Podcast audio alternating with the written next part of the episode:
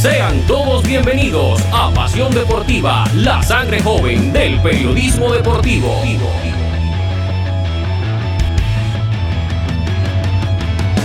Con toda la actualidad del deporte nacional e internacional. E internacional.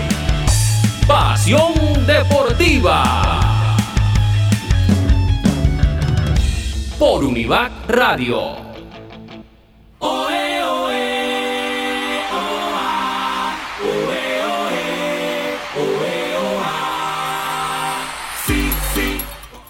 Hola, ¿qué tal? Sean todos bienvenidos a Pasión Deportiva, la sangre joven del periodismo deportivo. Nos encontramos aquí desde las instalaciones de Univar Radio, ya palpitando lo que será la penúltima y última fecha de las eliminatorias sudamericanas. ¿Y quién mejor para presentar este programa que los tres cracks que tengo aquí a mi lado? Se merecen un balón de oro cada uno, menos el Nilsson. y aquí a mi izquierda tengo a al gran Miguel. Sí, claro, mucho gusto. Mi nombre es Miguel Ángel Martínez y vengo a comentarles sobre la situación que se encuentra eh, la selección Colombia. Y aquí a mi derecha tengo a Nilsiton. Cuéntanos, Nilson. Hola a todos, espero que se encuentren muy bien, a todos los que nos escuchan y bueno, un gusto saludarlos hoy. Y allá del otro lado, directamente desde La Guajira y primo. Hombre, ¿cómo no? Sí, señor. Buenas tardes, buenas noches a todos los que nos escuchan a través de las distintas plataformas de Univac Radio. Saludo cordial a todos aquellos que se encuentran siempre conectados a eso que se llama Pasión Deportiva. Eh, antes de entrar en materia, no me presenté yo, yo Marena. Ah, sí, señor. como, todo, como todo director, ¿no? No, claro, claro. Antes de entrar en materia, vamos a hablar sobre la selección Colombia, sobre la lista de convocados y si está ese 3% de probabilidad de que se pase al mundial, es latente aún. No imposible, pero como nosotros que amamos el fútbol y que amamos a nuestra selección por encima de todo, queremos que se dé ese 3%, aunque en el fondo querramos que no. Queremos recordar un hecho histórico de esos que vivieron nuestros padres. Nosotros desafortunadamente no estábamos ahí. Y póntelo ahí, Nilsson. Antes de, poner a colación aquí, el señor Nilsson siempre cree que, sobre todo usted y yo, que somos eh, demasiado longevos, pero no tuvimos la oportunidad de vivir esto que se vivió en el Mundial de Italia 90. Llegando al tercer lugar sin problemas, pasando por encima de Alemania, pero aquí no. Para el viene por el esférico. Ojo, dos hombres que quedan en el camino. El Chontico para que cierre. El Chontico para que cierre. No no lo merecíamos. Aquí cruzando muy bien para Feller. Feller que se queda con la pelota en la marca de Rincón. Está subiendo también. Leonel Álvarez se queda con la pelota. Leonel, Leonel por el esférico. Tres cuartos de campo. Arranca con todo el bendito. El bendito Fajardo. 47 minutos. Dos de adición. El bendito Fajardo entregando para el pie. Alterrama el pie por la pelota. Atención. Pica la pelota. Arranca con balón dominado. Entregando sobre la izquierda. Muy bien para Rincón. Rincón con el bendito. Entregando para el. Muy bien. Viene Colombia. Dios mío. Colombia.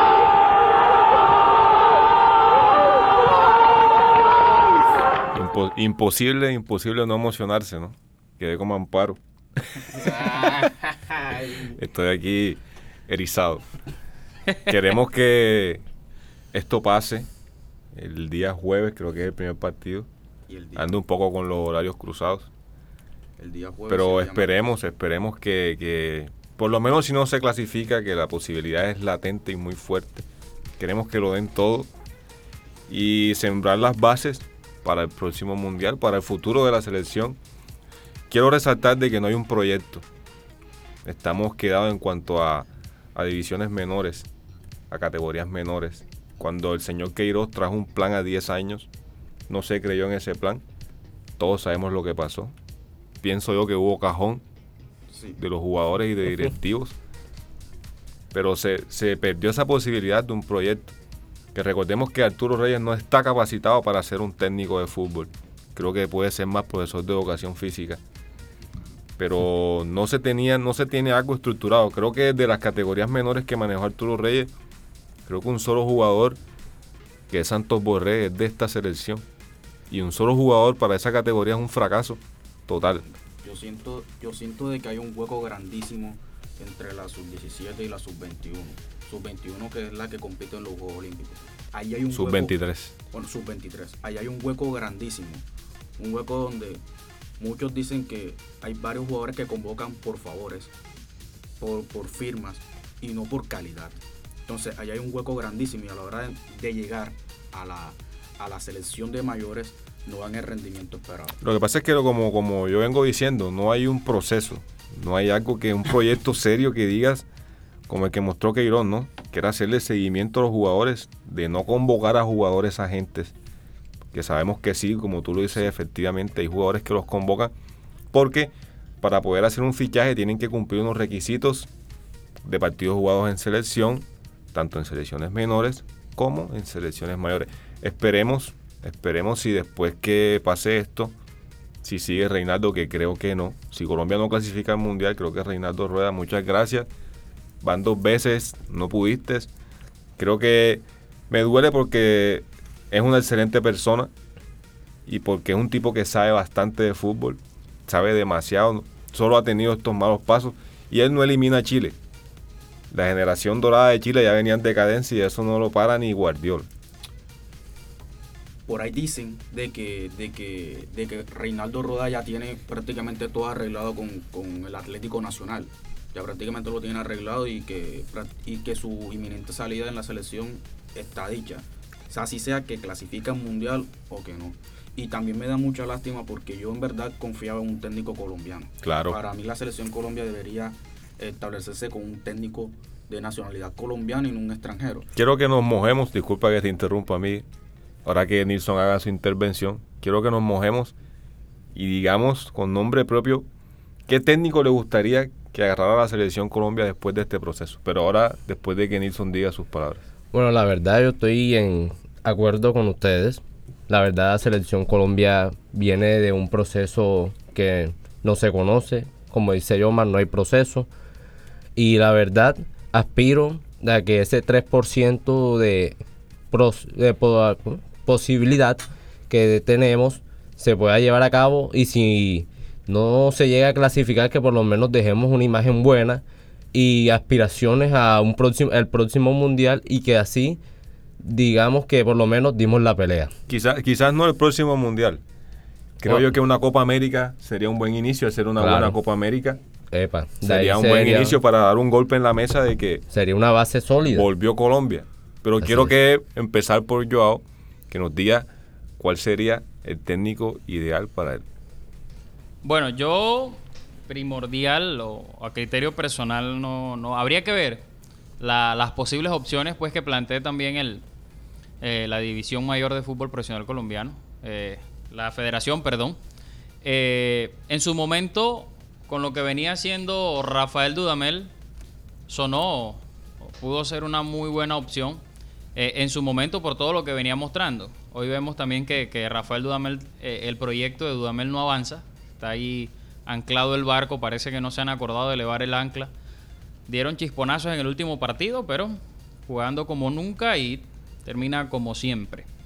No tendría, no tendría un, técnico al que referenciar. Había que esperar cuáles son la- las opciones que se pueden manejar o que maneje la Federación Colombiana de Fútbol. Yo sí me quiero empapar, Mojarte un poco. mojarme un poco. Me gustaría Marcelo Bielsa. Yo ya estoy de acuerdo Me contigo. encanta su Sí. método de entrenamiento porque es un técnico que exige. Y muchos de estos jugadores que vienen a Selección Colombia se sienten en una zona de confort.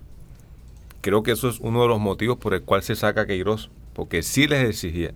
Pegerman, muy lindo, el, el señor, muy lo amamos todo, pero era muy permisivo. Siempre salía a cubrir las espaldas, pero Queiroz era más directo. Y eso no le gusta al jugador colombiano como tal. No le gusta que le exijan, no le gusta que, que, que lo sometan a un entrenamiento riguroso y no le gusta que le llamen la atención. Tenemos el caso de James. Cuando no nos fue llevado a la Copa América, yo estuve de acuerdo. Claro. Yo estuve de acuerdo porque no estaba No, en su nivel. Y si no está en tu nivel, nos diste muchas alegrías. No tengo nada en contra de James. Pero si no estás, no vas. Y eh, recordemos todo lo que pasó, que habló, que se quejó. Y eso terminó un poco contaminando el entorno de la selección. No, casi se, se, casi se juega su espacio en la selección a futuro, porque incluso decían que podían suspenderlo de por vida y no volverlo a llamar, porque fueron unas declaraciones muy fuertes que hizo contra el técnico y la federación como tal.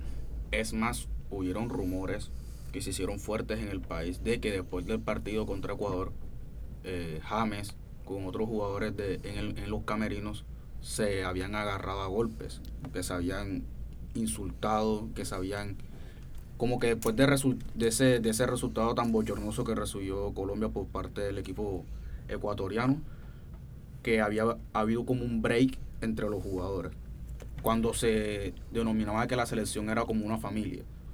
Lo que pasa es que es, es a veces hay medios de prensa que, que, que lo elevan mucho esas cosas. Eso es normal si pierdes un partido, la calentura, pero como se trata de James, él es el máximo referente, aunque a muchos les guste y a muchos no, James es nuestro máximo referente en los últimos años.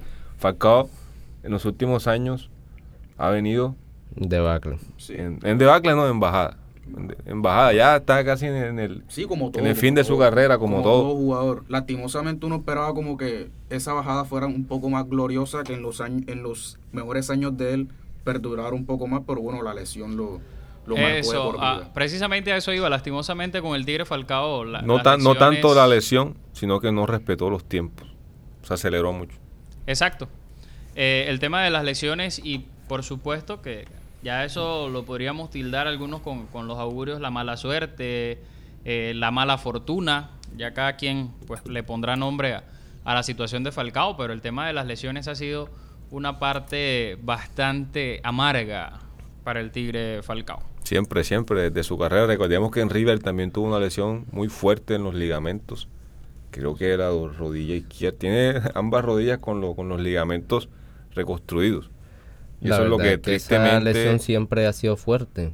Fíjense el caso de Ronaldo. Ronaldo también los ligamentos de ambas piernas fue lo perju- que lo más lo perjudicó. Pero el caso de Ronaldo es que era un fenómeno. Ah, Sí, no, eso- eh, o sea, sí, pero para el tema de. Ronaldo ya es un tema aparte. Sí, la verdad eso es no- que Yo creo que algo que con tiene una sola rodilla todo lo que hizo. Algo que tiene que acompañar mucho a esas lesiones de esa, de, de esa gravedad, de esa magnitud, es la mente, es la cabeza. Y es como que el que la lesión es grave, listo. Pero el factor mental también juega. Y a la hora de, después de tú recuperarte, ir a un partido y que, tú- y, y que en tu mente pase de que te vas a volver a lesionar, es como si fuera una doble lesión.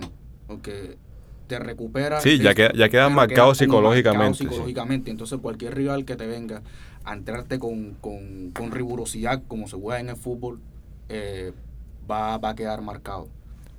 Bueno, chicos, eh, vamos a una pausa. Creo, quiero que me tengan la lista de convocados Sí, aquí la tengo. para Aquí está, aquí está. decir los nombres y quién nos parece que estuviera o quién nos hizo falta. Y esto es, pas- esto es Pasión Deportiva, la mirada joven del periodismo deportivo.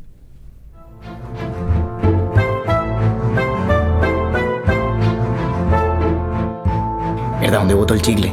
Lo voy a pegar aquí debajo de la silla. No hagas eso. Recuerda que debemos ser conscientes del cuidado de las sillas. Son para nuestro beneficio. Bueno, está bien. Voy a buscar una caneca, ¿listo? Esta es una campaña de pertenencia de Univac Radio.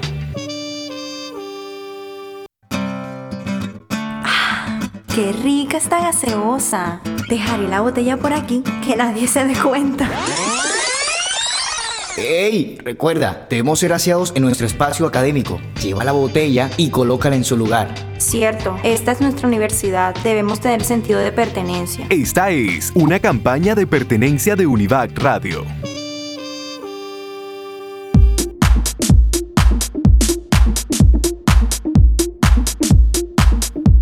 Bueno, estamos aquí en Pasión Deportiva.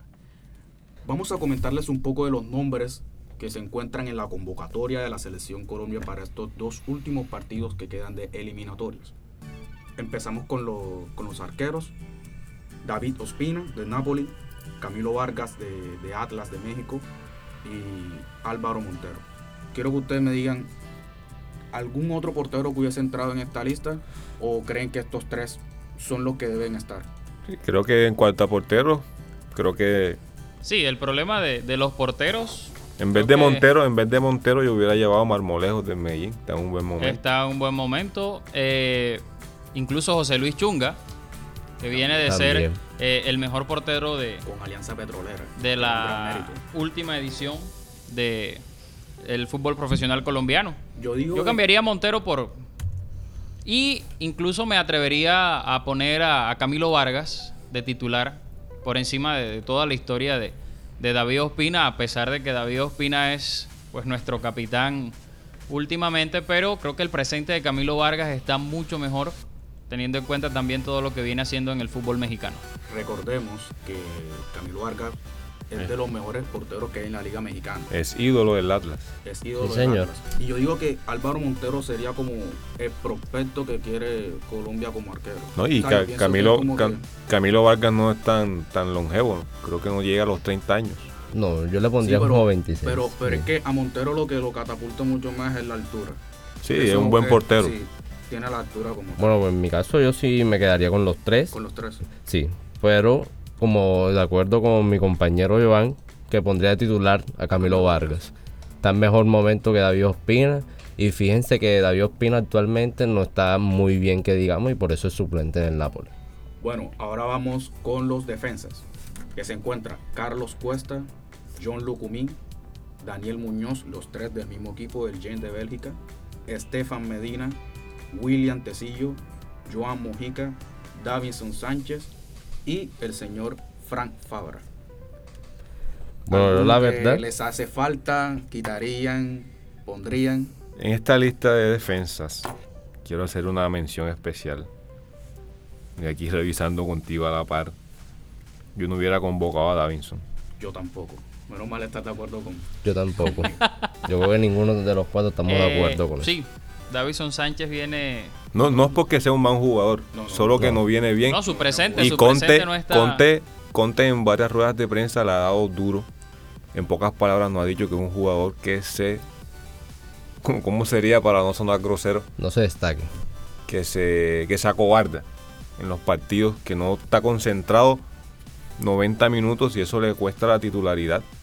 Y eso es tiene muy complicado para un y a, quien le pelea el puesto es al Cuti Romero porque el Tottenham juega con línea de tres y el Cuti es un crack. Sí, exacto. Tremendo central. El Cuti es un crack. Y hay que ser realistas. Davinson tiene que salir del Tottenham y buscar un equipo donde juegue más. Yo no lo hubiera convocado porque yo creo que Cuesta es mejor.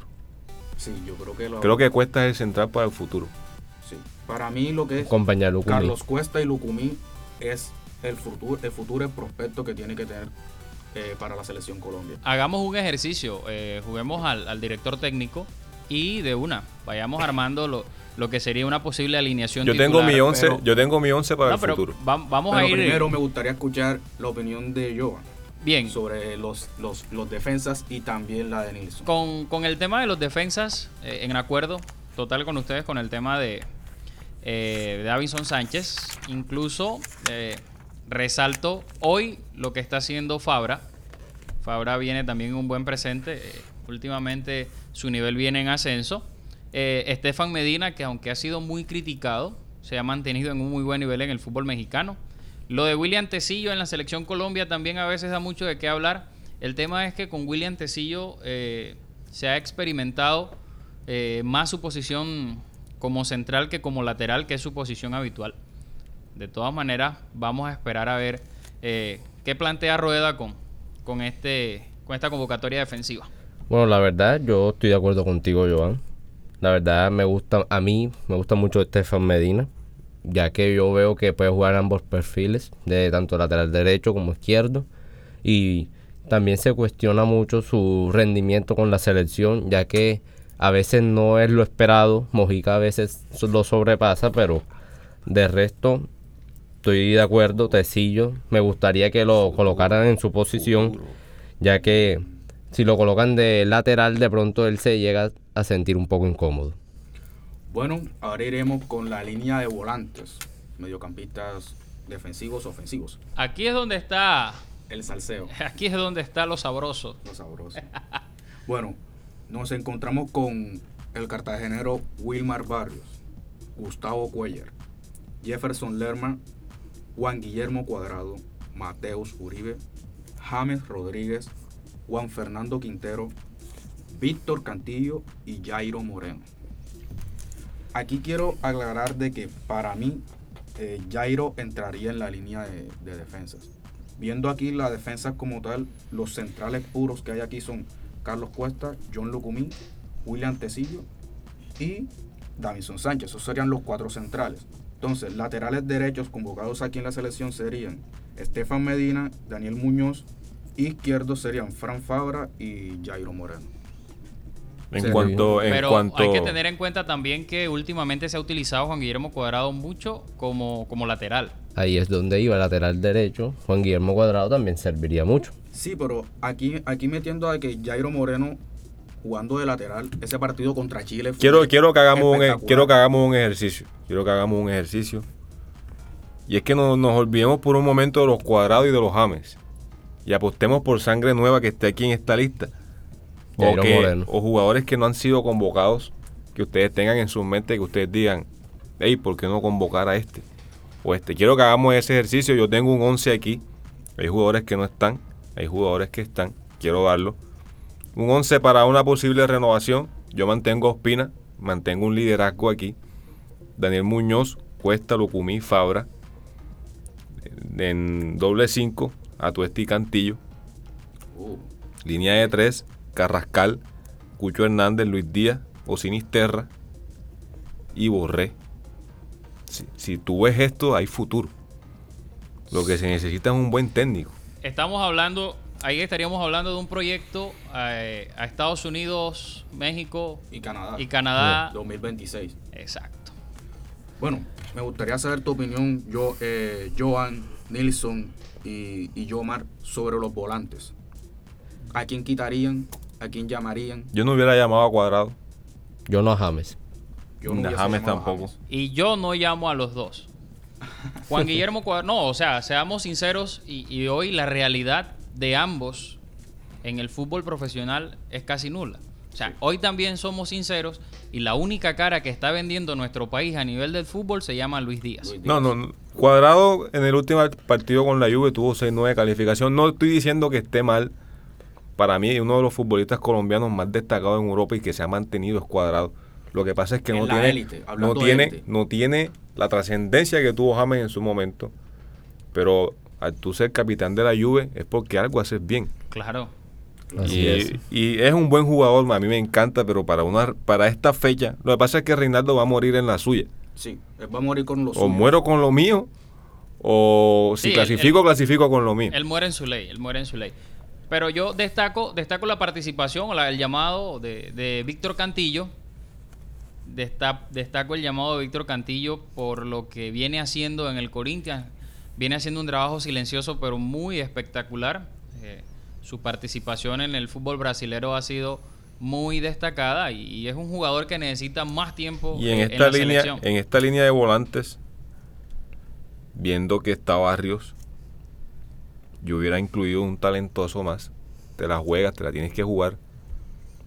Carrascal está en un buen momento. Incluso hizo su gol en estos días, su primer gol. Es crack.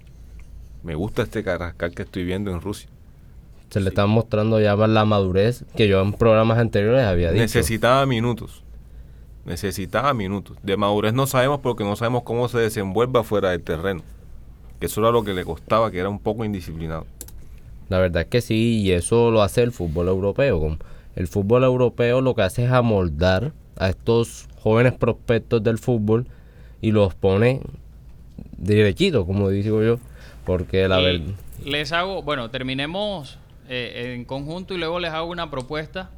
Así que dale, Miguel, continúa. Bueno, ahora vamos con la línea de delanteros, lo cual para mí me sorprende. No sé si ha pasado eh, en otra ocasión donde hayan ocho delanteros convocados, que son los, los siguientes: Luis Suárez, Luis Díaz, Alfredo Morelos, Luis Sinisterra, Harold Preciado, Luis Fernando Muriel, Miguel Ángel Borja y Rafael Santos Borré. Qué terquedad de rueda con la de Borja, ¿no? Sí. Eso va a seguir. ¿Por qué no, por qué no darle el espacio de Borja al Cucho? Como dices, O la de Luis Suárez, de que no puede Suárez, ni Que no, no jugar. juega el primer partido. Por eso, Eh, no eh. puede ni jugar contra Bolivia y lo Sabía llama. que aquí íbamos a, a chocar un poco y es por eso, porque si vemos la lista de convocados y vemos las amonestaciones que hay, Luis Suárez no puede jugar contra Bolivia. Entonces no entiendo mucho la convocatoria de, del señor Luis Suárez. No, que no, no. esté haciendo como que tanta relevancia en el Granada de España, excepto el Cucho sí la viene de romper en Inglaterra estas 17 últimas goles fechas. lleva en la temporada. 17. Luis Suárez. No, Cucho Hernández. Cucho Hernández. 17. 17 goles. No. Me está- si quieren me corrigen, pero mis fuentes me dijeron 17 goles. Bien, eh, con el tema de delanteros, con el tema de delanteros, eh, soy muy fan, debo reconocerlo, de, de todo lo que ha sido Miguel Ángel Borja desde el Cortuluá, pero no está en el momento y creo que necesitamos un delantero porque incluso en el Junior de Barranquilla los últimos goles que ha anotado han sido de pena máxima. Dice, Cuyo viene en banca. A excepción, a excepción de- del último gol en, en Conmebol Sudamericana. Destaco el llamado nuevamente de, de Luis Fernando Muriel, en acuerdo con lo que dicen con respecto a Luis Suárez. Entonces esperemos, esperemos a ver, Alfredo Morelos. Y por Viene en un buen supuesto- momento, viene en un buen Por momento. supuesto, lo de Luis Fernando Díaz. Extrañando el llamado de- del Cucho. La verdad es que viene haciendo Corregir, corregir aquí a mi compañero, papel. corrigiendo aquí a mi compañero Nilsson, quizás se equivocó o le dieron el dato mal. El Cucho lleva cinco goles esta temporada en Premier, pero, pero recordemos que no viene siendo habitual. Pero cada vez que tiene la oportunidad, La rompe.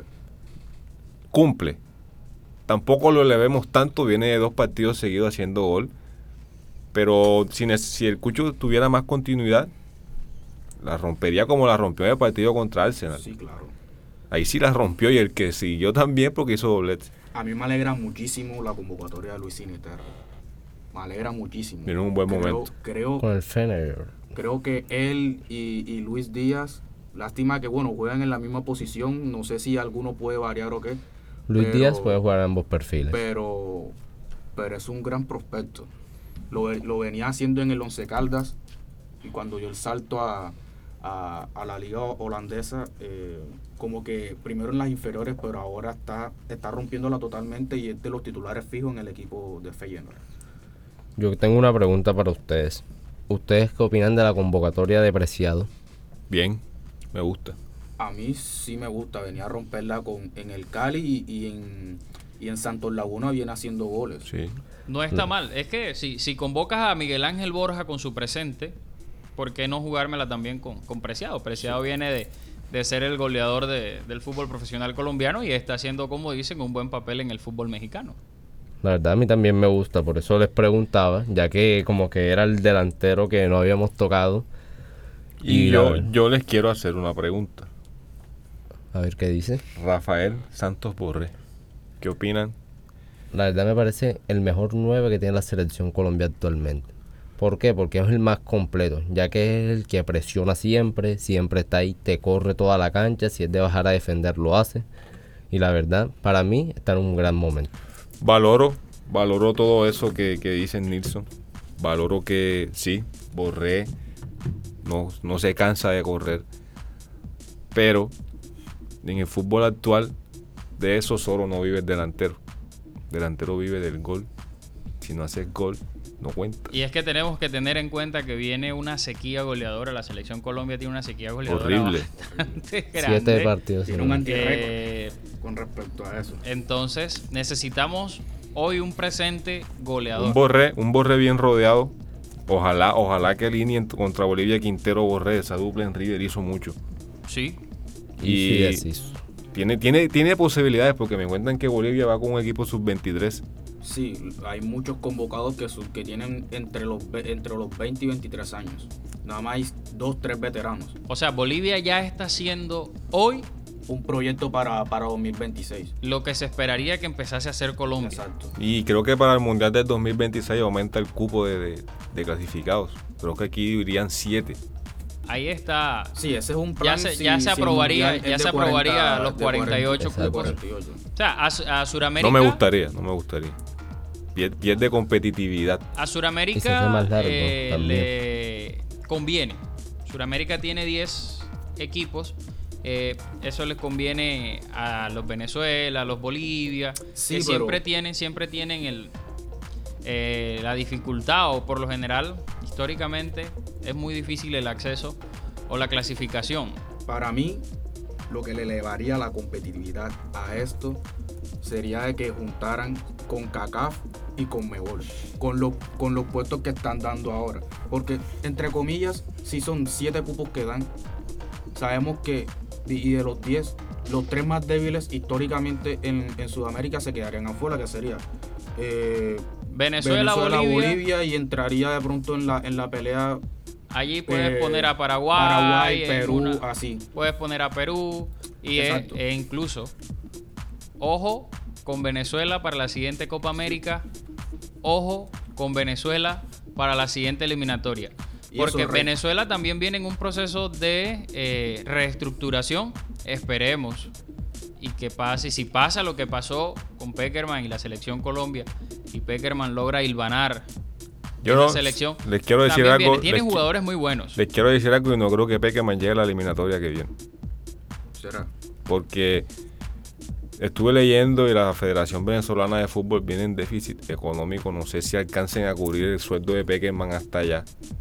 O si Peckerman le pone corazón, sigue. Pero no O de creo, pronto deje las bases ya listas. Es un lindo proyecto. no creo, no creo, no creo que llegue hasta. O sea, en, mi- en mi criterio personal. Vene- o sea, Venezuela ya viene en el proceso de renovación, es a lo que me refiero. Vienen jugadores muy, Muy, buenos. bueno, muy bueno. Y si logran hilvanar, sea Peckerman o sea el técnico que, que termine, eh, Venezuela va a hacer un papel importante. Incluso termina siendo protagonista en estas últimas fechas, siempre termina siendo protagonista porque le daña el caminado Juez, a más de juez, juez. Viene siendo juez.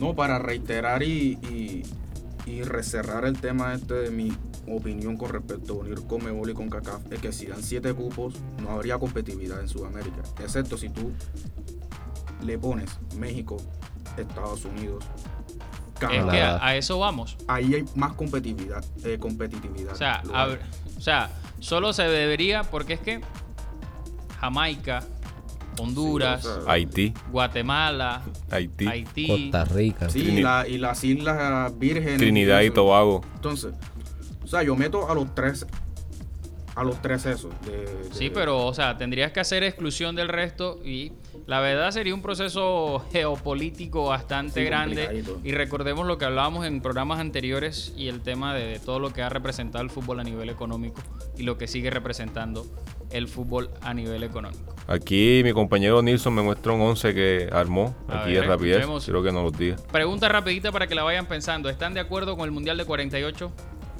Listo, bueno, mi 11. Camilo Vargas en portería. La línea de 4 sería Fabra, Lucumí, Cuesta y Medina. Doble pivote con Barrios y Mateo Zuribe. Y adelante sería Luis Díaz, Víctor Cantillo, Borré y Preciado. Esto es con los convocados para, para, para esta fecha. Aparte de la pregunta, ya yo hice mi 11 para el futuro. Quiero que todos me hagan un 11. Después que vengamos de la pausa, quiero que me lo digan y ahí vamos a debatir si, si la selección tiene futuro, porque lo hay. Entonces, esto es Pasión Deportiva, la sangre joven del periodismo deportivo.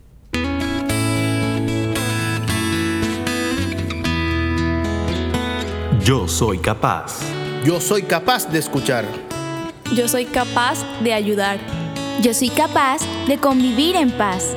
Yo soy capaz de comprender. Yo soy capaz de amar. Yo soy capaz de ayudar en mi casa. Yo soy capaz de sembrar un árbol.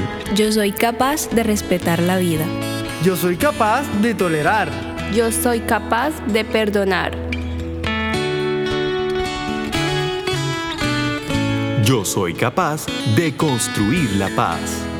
Un mensaje de Univac Radio y TVAR, del programa de comunicación audiovisual de la Institución Universitaria Bellas Artes y Ciencias de Bolívar.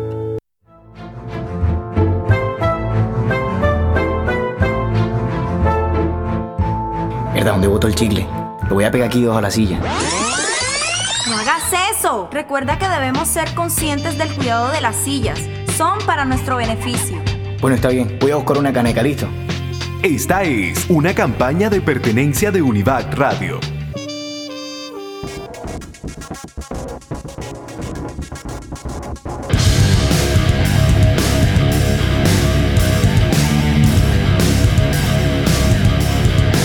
Consigna que les quiero dar a día de hoy, a ustedes tres, yo me incluyo también los cuatro.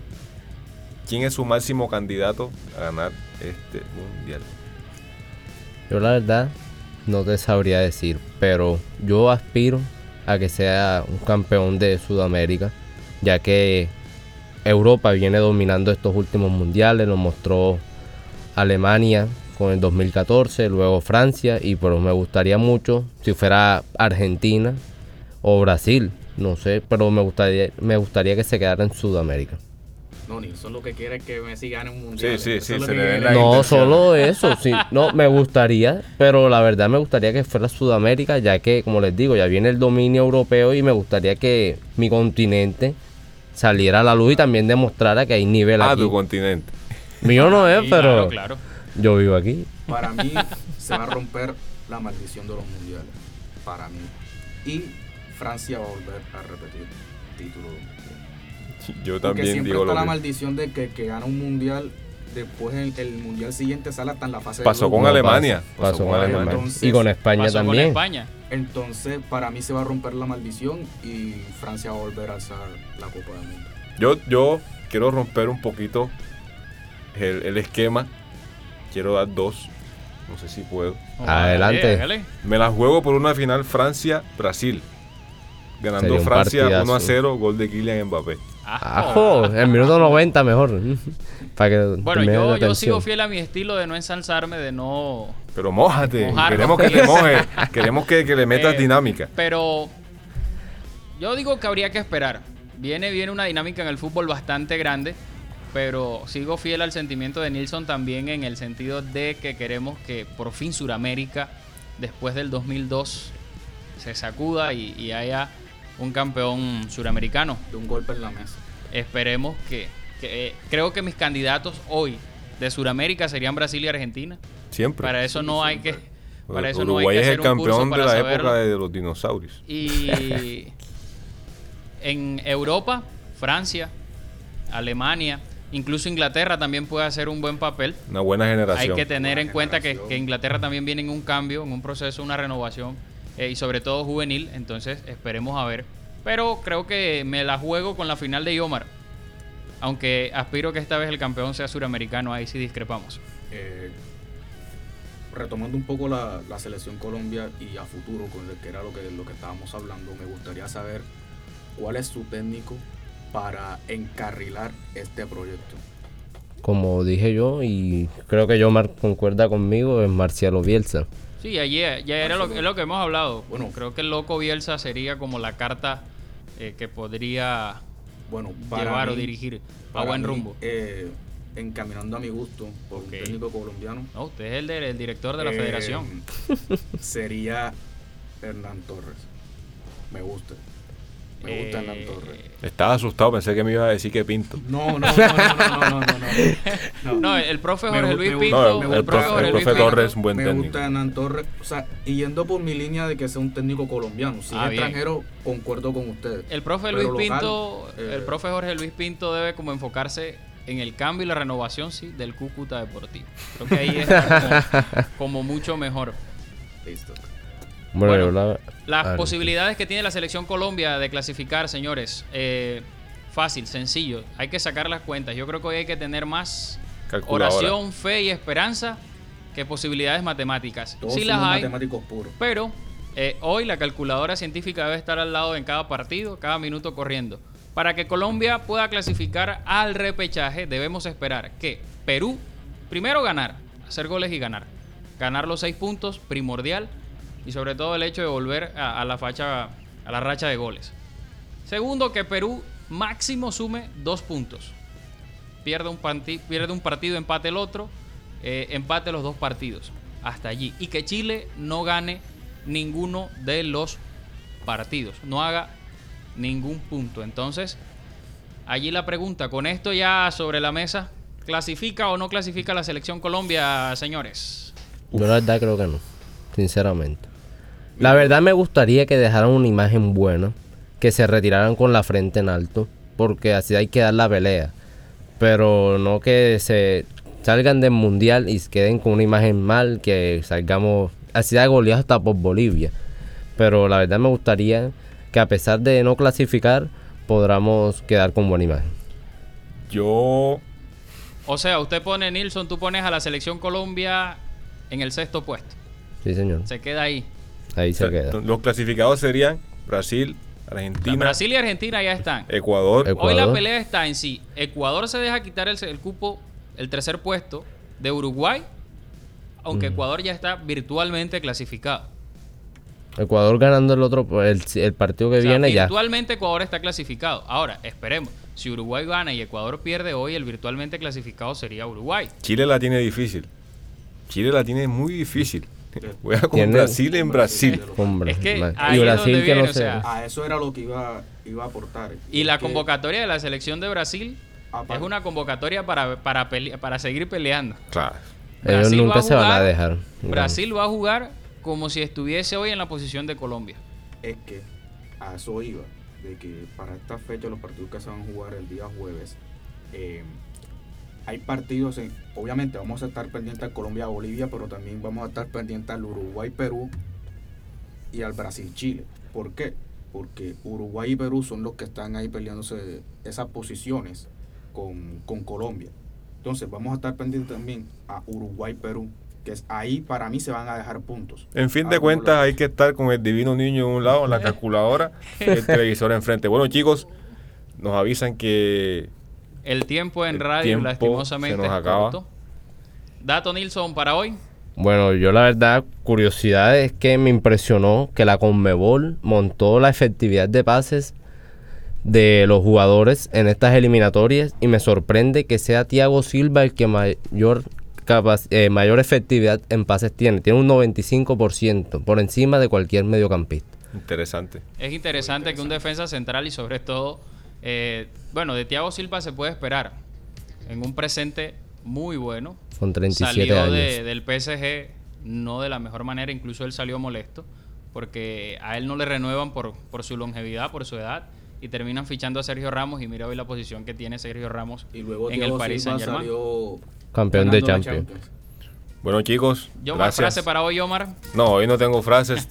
No tengo frases. Quiero esperar el partido de Colombia y después si doy frases. Listo. Hoy, Eh, hoy la esperanza está En Jesús. O sea, gracias, hoy- gracias chicos por hoy el estar divino aquí. niño tiene que ponerse la camisa amarilla. Gracias a la universidad por brindarnos este espacio y a todos los que nos escuchan por las plataformas. Esperemos que tengan un resto de semana muy bueno. Esperemos que Colombia gane y que el próximo programa que hagamos tengamos una carita positiva. Esto es Pasión Deportiva, la sangre joven del periodismo deportivo.